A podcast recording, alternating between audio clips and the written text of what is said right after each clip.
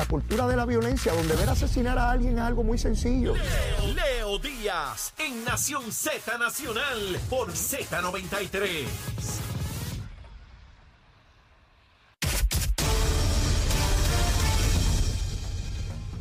Buenos días, soy Carla Cristina informando para Nación Z Nacional. En los titulares, la Oficina de la Procuradora de las Mujeres anunció la aprobación de un millón de dólares destinados a subvencionar organizaciones sin fines de lucro que brindan servicios directos a las víctimas y sobrevivientes de violencia de género y de otra parte. El secretario de Estado Omar Marrero informó ayer que la declaración de emergencia emitida por el presidente de Estados Unidos Joe Biden ante el paso del huracán Fiona por Puerto Rico otorga una exención a los costos del reemplazo del pasaporte estadounidense a todo ciudadano que haya sido afectado por este desastre natural, mientras la puertorriqueña María Quiñones anunció que aspira a la alcaldía de la ciudad de Filadelfia, una de las ciudades de mayor población en Estados Unidos y en la que viven cerca de 150 mil puertorriqueños. Y en temas internacionales, el líder golpista de Burkina Faso, Ibrahim Traoré, convocó para los próximos 14 y 15 de octubre la llamada Asamblea Nacional para designar a un nuevo presidente de transición tras la azonada militar de la semana pasada que derrocó al entonces ejecutivo, mientras la Real Academia Sueca de las Ciencias galardonó hoy a los economistas Ben Bernanke, Douglas Diamond y Philip Dybvig con el Premio Nobel de Economía de este año por su investigación sobre la banca y la crisis financiera. Para Nación Z Nacional les informó Carla Cristina. Les espero mi próxima intervención aquí en Z93. Sin pelos en la lengua. Es esa otra cultura, la cultura de la violencia, donde ver asesinar a alguien es algo muy sencillo. Leo, Leo Díaz en Nación Z Nacional por Z93. Allá, vamos allá, vamos arriba en la última media hora de Nación Z Nacional a través de Z93, la emisora nacional de la salsa, la aplicación La Música y nuestra página de Facebook de Nación Z. Mire, ahí usted escribe las cositas y también hace recomendaciones de almuerzo. Cristian, ¿qué se almuerza hoy? Hoy se almuerza un medianoche. Ah, mira. A A mediodía. mediodía, un Un media- medianoche. Porque en ese momento, precisamente, en medianoche, en otro lugar, Así es, en otra en ese otro momento, en, otra- en, otro, en el otro lado polar del mundo, exacto. Así que siempre que hay una noche hay un día, Siempre. a la misma vez. Nada dura para siempre. Nada dura para siempre. Nos ponemos filosóficos aquí, poeta. Usted sabe que nosotros de loco tenemos un poco también. Bueno, Cristian, resulta que María Quiñones, una boricua, nació en Puerto Rico, a los seis años se fue con su señora madre y sus hermanos en Filadelfia, aspira a la alcaldía de Filadelfia. Mira para allá. Y entonces yo, cuando veía esa noticia, yo no sabía de ese ser humano. Esta mañana veo la prensa y me entero que existe un ser humano que se llama María Quiñones, que es boricua, que está en Filadelfia, que fue concejal por un montón de años y que ahora aspira a la alcaldía. Yo dije, pero ¿cómo es posible si a mí me dijeron desde chiquito que nosotros no podíamos gobernar a los yanquis? Los yanquis nos gobiernan a nosotros. Correcto. Y que nosotros podemos perder la cultura, el idioma, la idiosincrasia, la bandera, todo lo podemos perder porque los americanos son bien malos y que los americanos se tienen que ir de aquí. ¿Cómo rayo esta mujer se atreve? ¿Cómo se atreve a aspirar una, la primera latina, la primera hispana, la primera boricua? Ya está haciendo historia, Cristian. Aunque no saliera electa, ya abrió esa puerta. La que venga después llegó segunda. ¿Ves? ¿Cómo ver tantos puertorriqueños aspirando a posiciones de relevancia a nivel político, estatal, federal, legislativo, ejecutivo, en empresas, en negocios? ¿Cómo avanzamos los puertorriqueños y cómo a la misma vez algunos sectores dicen que no tenemos la capacidad de hacerlo? Bueno, el, y es, o sea, lo, lo, lo natural es que si tantos puertorriqueños se han trasladado a los estados a través de los últimos 20 años, sin hablar de los que se fueron en décadas anteriores, Mm. pues lo natural es que dentro de esa población van a haber personas que son políticos Claro. y van a aspirar a cargos de liderazgo cada vez mayores y van a procurar eso, ocupar esos espacios y van a crear alianzas dentro de esos estados y en otros andamiajes políticos de los Estados Unidos y van a ganar y van a hacer buen trabajo y todo va a estar de lo más bien. Yo y, le deseo suerte, no sé, no la conozco, no sé absolutamente nada de lo que piensa o de lo que propone. Eh, le deseo suerte simplemente porque uno quiere que la gente que son como uno salga bien. Eso es natural en la vida y es natural en cualquier pueblo. El Claro. que sea como tú, tú quieres que salga bien. Eh, y, y, y te puedo decir que van a haber otros candidatos. Yo ahora mismo, en la semana pasada yo estaba dialogando con una señora que no vive en Puerto Rico, vive en uno de los estados y está pensando aspirar a la alcaldía de una de las grandes ciudades de los Estados Unidos. ¿Así? Y, eh, o sea, va a seguir ocurriendo. Puerto Orra nació aquí. Toda la vaina, y tiene una historia. eh, y estoy seguro que en su momento saldrá también en una entrevista Ajá. en un día. Pero yo, y, y no es para minimizar el esfuerzo de ella, no quiero que nadie tome lo que voy a decir de esa manera. Pero aquí también hay una trampa. ¿Cuál es? Y la trampa es discursiva. Es la trampa que te dicen, cuando- es una trampa cuando te dicen, pero chico, no tienes que cambiar tu situación actual, porque mira, hay puertorriqueños en todos estos puestos importantes allá afuera. Y ellos se van a encargar de cuidarte, no te preocupes. No procures tu eh, integración eh, política y asumas el poder directamente. Brega con ellos, que ellos son tus amigos. Ellos Eso- asumen el rol de pares patria. Exacto, ellos son, ellos, tú no necesitas senadores si tú tienes un secretario de educación federal que es puertorriqueño. Ajá. Y tú no necesitas representantes, porque mira, los alcaldes de fulano y mengano y sultano son, son puertorriqueños. Ajá. Tú te puedes quedar como estás y tú simplemente actúas a través de estas personas. Mm. Eso no es así. Y hay una trampa discursiva en esa medida, en, en la medida de que eh, se trate de utilizar los avances y las victorias bien merecidas de puertorriqueños fuera de Puerto Rico para reducir el, el ímpetu de que nosotros en la isla asumamos el mismo poder y la misma fuerza que tienen ellos.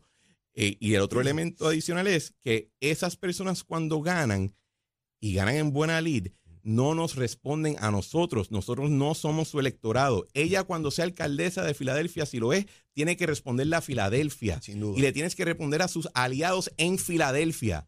Nosotros podemos ser un, eh, un proyecto o un tipo de interés adicional a, eh, personal de ella, pero no somos sus constituyentes y no podemos requerirle que responda a nuestras necesidades. Y tener eso claro es importantísimo porque eh, nos... nos te, voy a, dar otro ejemplo. Ujú.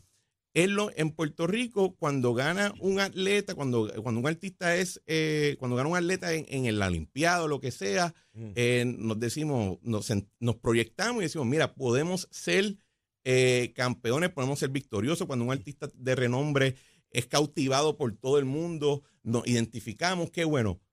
Cool por ello Ujú. se lo merecen y nosotros nos sentimos y sentimos solidaridad y nos sentimos identificados con esa persona. Pero esa persona no somos nosotros. No, no, no mezclemos las victorias de uno que otro individuo con la condición material de todo un pueblo. Son cosas bien diferentes.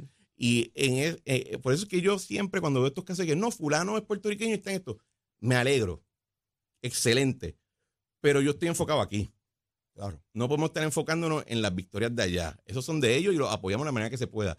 Pero de alguna manera tenemos que atenderlo de acá. Y tenemos que estar claros, como tú muy bien describes, que en el momento en que se, te- se contrapongan los intereses de ella, si fuera electa, de Filadelfia, y los intereses de Puerto Rico, Filadelfia se- gana. Filadelfia gana. Igual que ocurrió con Nidia Velázquez, que le votó en contra a un proyecto que asignaba muchísimo dinero a Puerto Rico porque tenía unas diferencias con la medida y le votó en contra, igual que otros puertorriqueños allá en la legislación eh, con, con Donald Trump. Así que eh, siempre el político electo va a responder primariamente a sus constituyentes. Y ese es su trabajo. Es la parte clave. No es que son malos. Exacto. Es que para eso es que le pagan. O Exacto. sea, ese, es, ese es literalmente su trabajo. Y, y siempre tenemos que tenerlo presente porque nos venden a veces esta trampa discursiva de que, mira, pues es que fulano está allá, qué bueno. Eh, no te preocupes de ti, de ahí se encargan. Y tú lo eso no es- describías muy bien el lunes pasado. Recuerdo cuando planteaban, no le exijamos a los que están allá, que tienen que atender lo, lo, de. Correcto, eso es de nosotros. Este, después que ellos atiendan lo de ellos, si tienen el espacio, que nos ayuden, Exacto. que sean vocales, que hagan gestiones. Pero estamos claros de que tienen que responder primero a ellos, porque sería la inversa si puertorriqueños que están en la Florida le exigieran a los políticos de aquí por encima de, de, de, de la, que de cuando, los reclamos que cuando ocurre lo resentimos de gran manera, de gran a- una manera inmensa. O sea, Claro. no hay, no hay, yo te puedo asegurar que nada puede sacarle por el techo a un, a un gobernador más que un político a nivel federal le exija algo que él entiende que es suicidio político. Dice, esto es una locura y lo resiente. Y pues lo mismo a la inversa. Veo eh, a FEMA abriendo más oficinas en Puerto Rico Por ejemplo, vi que están abriendo en Orocovi, en Patilla, en Barceloneta, en San Juan. Yo no sé si esto responde a- al reclamo que hizo el presidente y, la directora de FEMA. Lo cierto es que en esos lugares, pues, hay, hay, ¿verdad? Para que los ciudadanos vayan a reclamar las ayudas y toda, toda esta cosa. El nombramiento de la secretaria de Energía, que se hizo por parte del presidente, eh, las fases en que se mueve esto con tanta estructura gubernamental atendiendo la reconstrucción de, de- de Puerto Rico. Tú que estuviste al más alto nivel del gobierno, eh, ¿lo, lo- lo ves positivo, este, Cristian? Lo veo neutral. Creo que fue una medida eh, cosmética, eh, un anuncio que uno hace eh, para, para dar la impresión de que ha habido un movimiento y en verdad, y en, y en realidad no ha ocurrido. O sea, la Secretaría de Energía responde al presidente, pero también el administrador de FEMA. O sea, no hay que. eh, eh, un, un- un presidente no tiene que poner a uno de sus secretarios a darle órdenes a otro secretario. Él los puede dar directo. Exacto. Y así que en ese sentido no creo que, que vaya a ocurrir. De hecho, Manuel mucho. Lavoy me decía que ya habían acuerdos desde el comienzo de este, de Sí, este año. o sea, sí. no- y, y lo otro es que el Departamento de Energía de los Estados Unidos, quizás nosotros pensamos que tiene, que tiene un rol similar a lo que es la Autoridad de Energía Eléctrica, que tiene brigada y que tiene planta, sí, planta eléctrica. el No, campo, no tiene nada que ver. O sea, el, el- más allá de la, de la Comisión Atómica que tiene unas- unos roles en la administración de plantas nucleares, el Departamento de Energía de los Estados Unidos no corre nada. O sea, y esa es la, esa es la gran falacia que, que, que tenemos todavía en la mente, que pensamos que el gobierno federal está operando cosas. Eso no es así. O sea, el, el- el Departamento de Educación, por ejemplo, federal, no tiene una sola escuela. El, lo único quizás que tiene administración directa de algo es el departamento de veteranos, que tiene hospitales, que tiene un sistema de salud, que tiene bases, el, el departamento de defensa. Pero los departamentos como tal son de, eh, eh, a nivel federal son de política pública, de regla- reglamentación, pero no administran cosas. Y el problema que hemos tenido en Puerto Rico es más de, de administrar cosas, no de, de requerir más documentos o requerir más dinero. Ahora que tú planteas eso, por, por muchos años se ha debatido en Puerto Rico si nosotros debemos tener esa, esos dos roles separados y que el Departamento de Educación tenga un secretario que se dedica a delinear esa política pública y tener un administrador que instrumenta toda la cosa eh, operacional de día a día, eh, que no tiene que ser un maestro, ¿ves? Sí, sí. eh, que, que un administrador. Eh, y claro, ese debate nunca ha llegado a, a conclusión alguna. Seguimos teniendo un secretario que es un maestro que dirige todo ese monstruo en, en todas sus dimensiones y toda su... su- ¿Y cómo nos va con eso? Pues no nos ha ido bien. Un desastre. No nos ha ido bien. Un desastre. Ha sido, ha sido, ¿verdad? Y mover eso es como eliminar a la UTIER del sistema de energía eléctrica. Yo creo que hasta- hasta aún más fuerte. Porque tú tienes ahí unos gremios que se van a oponer a cambiar eso a como dé lugar y te van a decir que se puede mejorar, pero de otra manera más adelante Ajá. y que se necesita un tiempo, pero que eso se va a lograr. Y el administrador de turno, no importa del partido que sea, te va a decir que también, que, que, que la- tuvimos un problemita aquí, pero que el año que viene no lo vamos a tener. Y yo vengo escuchando ese cuento desde que yo era chiquitito. Bueno, yo, yo creo que yo puedo ser bast- bastante radical en mi visión de cómo sería el departamento, el, el, el andamiaje ejecutivo si yo fuera eh, un mago que puedo decretar las Pero, cosas. pero se puede escribir públicamente. yo, yo tengo, yo, te- Ah. yo creo que el departamento de educación debe ser desmantelado en su, to- su, to- su totalidad. se debe eh, delegar toda cuestión de administración de escuela a los municipios, darle el- el- los fondos directos a los municipios, Ajá. Tener un secretario de educación por mandato constitucional que se, se dedique a establecer métricas y política pública educativa que todo el mundo tenga que seguir, Mm. pero el, el gobierno central no debe, no debe administrar una sola escuela. Cada municipio se le dan los recursos Se le, da la municipio. propie- se le da la propiedad, se le da, la- se, se le da la, en los fondos, pero más nada, literalmente que ellos contraten a quien le dé la gana, que diseñen lo que dé la gana, que lo administren como les dé la y gana. si la escuela de tal, las escuelas de tal municipio no sirven, saque al alcalde que no sirve. Exacto.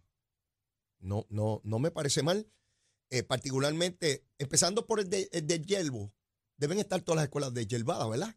Es que la- es- uno puede, uno para tener algo centralizado y a gran escala, tiene que tener el andamiaje para manejar eso.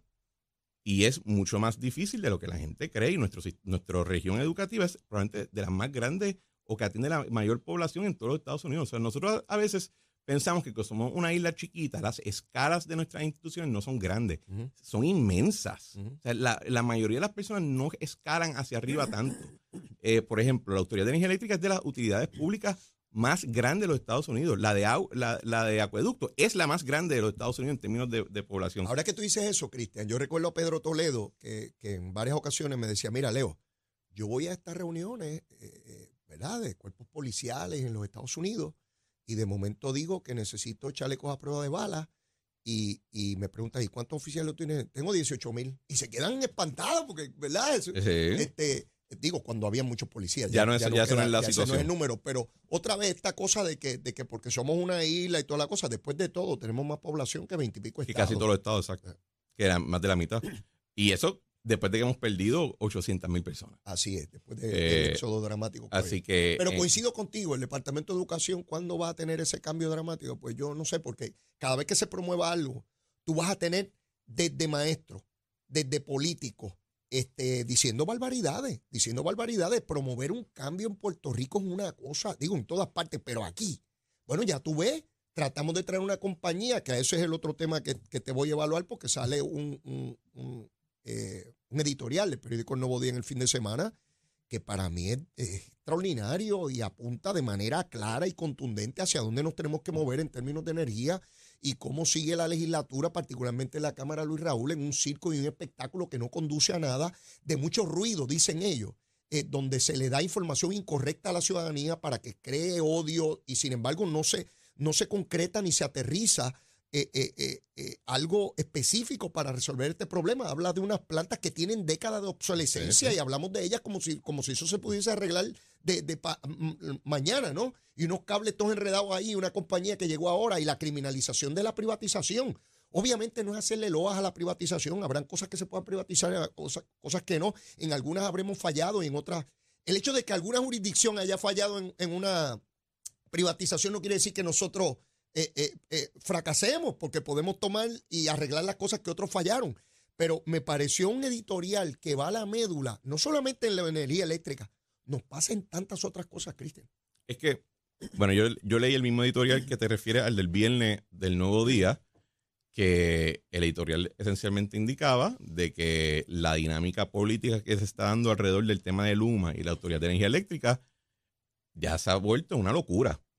Y yo no creo que tienes que ser un genio para ver eso. La realidad es que el hecho de que a una semana del huracán, Fiona, la Cámara de Representantes llamó una vista donde iban a tener el presidente de Luma y el presidente de la Autoridad de Energía Eléctrica hablando sobre cómo iba la recuperación, que el único propósito era para caerle a tiro a los dos. En el medio de la recuperación, pues ya te demuestra de que el circo ya tú, o sea, eh, los payasos y los acróbatas del circo se fueron del circo y están haciendo los shows en la calle. O sea, es una, es una, es una locura y que se identifique, pues chévere. La mira, esto es bien simple. Alguien, eh, no es un secreto de Estado que el, la, el descontento que ha, ha habido, con razón, por los apagones, por los asuntos del incremento de la luz, por el incremento en el precio del petróleo, pues a nadie le gusta. Y la, y la, naturaleza es que tú identificas, ok, pues quién es el líder, aquel, ok, pues culpa de este. Y el tema de Luma le ha hecho, le ha impactado adversamente al gobernador en sus números. Ahora, Dios sabe que pasan dos años. Y pues, si yo fuera un asesor político de alguien que está en la oposición, yo le diría, pues creo que le debe atacar con ese tema ok, ahora dame 10 mil dólares. ¿Verdad? Eh, así que no es una cuestión de ser un genio. O sea, aquí no hay nada. Esto no es Sun Tzu, esto no es Machiavelli, esto es, eh, sentido común. Y, pero en la política, y tú sabes esto muy bien, Leo, si tú vas a hacer un ataque, tú tienes que evitar a todo costo el overkill. Ahí. El verte que está siendo un politiquero, que está siendo payaso o bacano, que no coge las cosas en serio. Ese overkill te explota para atrás mil veces peor. Lo he visto mil veces. Y yo creo que pues llegó el momento donde llegaron al overkill. O sea, el, el, la llega un momento donde la gente piensa, si este lo que está haciendo es jorobando y no quiere ayudar, ah, pues que se chave él. Y eso le está pasando. Y, es, y el editorial creo que refleja ese sentimiento y no obstante que yo no siempre estoy, bueno, a menudo no estoy de acuerdo con los editoriales del Nuevo Día, dos más dos es cuatro, aunque lo digan loco. Bueno, es que es parte de la dinámica de uno querer eh, resolver este asunto. Todos queremos que se resuelva y todos queremos que se resuelva pronto, pero a la misma vez tenemos que re- reconocer la complejidad y el tiempo que toma resolverlo. Porque si no se crean expectativas falsas Sí. y otra vez la gente se decepciona, se frustra y entonces no, no conduce a nada. Queremos resolver cosas, lo importante. Quiero, antes de terminar el programa, Cristian, Haití está pidiendo desesperadamente ayuda militar para mantener el control del país. El presidente de la República Dominicana está comprando equipo militar precisamente para defenderse de todos estos grupos armados que hay en, en Haití. Eh, así que estamos ante una, una situación en extremo difícil. La República Dominicana dice que ellos no van a intervenir para nada para allá, que en todo caso a nivel diplomático. Pero ¿quién de la comunidad internacional va a enviar tropas allí para mantener? No hay gobierno. ¿A, a quién uno le responde? Tradicionalmente se le ha tocado a los Estados Unidos, o vamos a ver si qué ocurre ahora. Pero, mira, Max Weber definía un gobierno como aquella institución que tenía un monopolio sobre la fuerza en un territorio geográfico. Hai- el gobierno de Haití ha perdido el monopolio de la fuerza. O sea, la- ahí hay literalmente gangas, Gangas. que son las que dominan todo en ciertas jurisdicciones y no hay un orden. Y si tú no tienes ese orden establecido, eh, se da la situación que está dando ahí donde la, la gente literalmente no puede, aunque tengan de frente los recursos que necesitan, esa ganga no se los permite tener, porque son, se han dedicado a ser extorsionistas contra todo el mundo, asesinan a gente a mansalva. Es una locura. Sí. Ese- lo que ese país sufre, eh, lo deberíamos estudiar más para, para entender las cosas que damos por sentada que no, no nadie, nadie te las asegura. Tú te la tienes que el- un, un pueblo se tiene que asegurar a sí mismo. Y a veces en esta isla tenemos un- una pasión por el desorden y por la falta de autoridad y por jorobar por jorobar y no nos damos cuenta las fuerzas con las que estamos coqueteando. Y en Haití, eh, lo que ese pueblo sufre por, por un sinnúmero de razones, eh, debería espantar a todo el mundo de estar coqueteando con el desorden y con los revoluciones que tenemos que estar coqueteando. De acuerdo. Tenemos que estar pendientes de lo que sucede en Haití. Es una verdadera tragedia tener que pedir ayuda internacional militar para poder tener control. Las personas no pueden salir de sus comunidades. Grupos armados son el gobierno, no hay institucionalidad. Es el desorden absoluto en toda una nación. Triste, demasiado triste y demasiado alarmante para la comunidad internacional. Cristian, no tenemos tiempo para nada más. Pero la pasamos Habrá bien. que buscar la medianoche esa al mediodía. Seguro que sí. Oye, Nos vemos pues será pronto. hasta el próximo lunes. Yo Cuídate. te leo. Bueno, y antes de despedirnos, tenemos que saber cómo está el tiempo, cómo está el tránsito, si ha caído una llovina y toda la cosa. Vamos con la que sabe, Carla Cristina. Días, soy Carla Cristina informando para Nación Z Nacional. En el tiempo, el Servicio Nacional de Meteorología nos informa que se espera que una combinación de una vaguada que tenemos en los niveles altos y la humedad asociada a una onda tropical se filtrarán hoy a través de nuestra región, ayudando al desarrollo de otro día activo en aguaceros que observaremos en sectores del este durante horas de la mañana y ya en la tarde la actividad será más fuerte con aguaceros y tronadas que pudieran provocar inundaciones urbanas y de riachuelos. El viento estará generalmente desde el este con ráfagas más fuertes a través de esas tronadas y las temperaturas máximas estarán en los bajos 90 grados en sectores costeros y urbanos con índices de calor que pudieran alcanzar los 107 grados. Hasta aquí el tiempo. Les informó Carla Cristina. Yo les espero mañana martes en otra edición de Nación Z y Nación Z Nacional que usted disfruta a través de la aplicación La Música, nuestro Facebook Live y la emisora nacional de la salsa Z93. Buen día.